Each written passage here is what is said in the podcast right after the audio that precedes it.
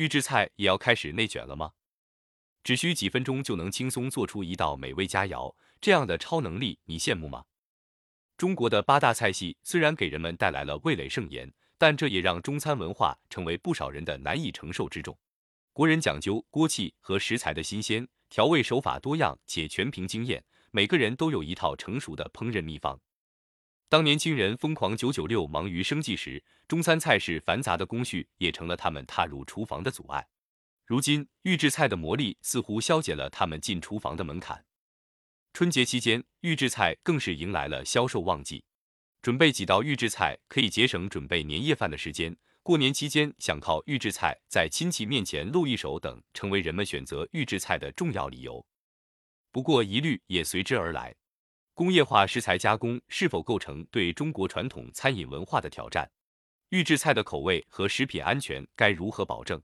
预制菜会让年轻人变得更懒吗？一、预制菜凭啥翻红？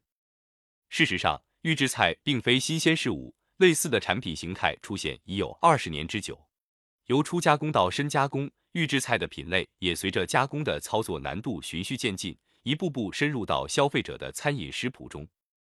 而预制菜真正打入消费市场，是和疫情引发的连锁反应有关。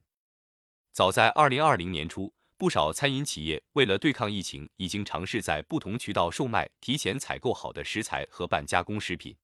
二零二一年过去，各地疫情的接连反复也间接导致了餐饮股价大跌，寻找堂食之外的第二条增长曲线成为燃眉之急。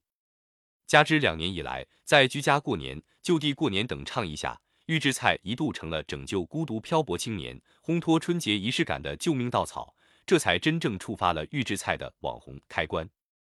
二、预制菜餐桌上的厮杀。今年春节，各大品牌预制菜在餐桌上的厮杀早已开始。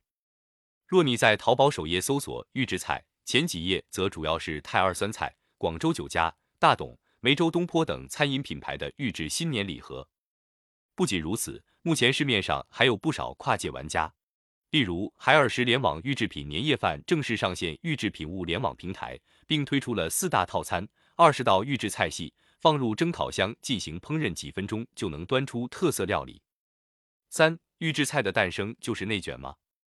值得注意的是，提起预制菜，北方风味有羊蝎子，四川口味有麻辣鱼，广东地区有佛跳墙，不同区域都有地方特色的爆款菜品。但是在消费者看来，你很容易联想到某个区域的特色预制菜，但却很难说出爆款背后的品牌。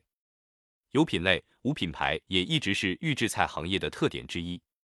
而预制菜的区域产品在当地销售火爆，并不意味在将它推向全国市场时毫无阻碍。爆品难走出区域化魔咒的另一底层逻辑是，预制菜仍属新兴行业，市场极度分散，更难谈行业龙头。随着关于预制菜的讨论和营销层出不穷，吸引了资本市场和消费者的目光，也让人对这个行业产生一种诞生就内卷的感觉。事实上，预制菜市场的争夺战就是各家在和时间较量，市场留给各品牌的时间似乎不多了。谁能在最短时间内打造出品牌形象，占领消费者心智，征服消费者味蕾，谁将成为最大的赢家？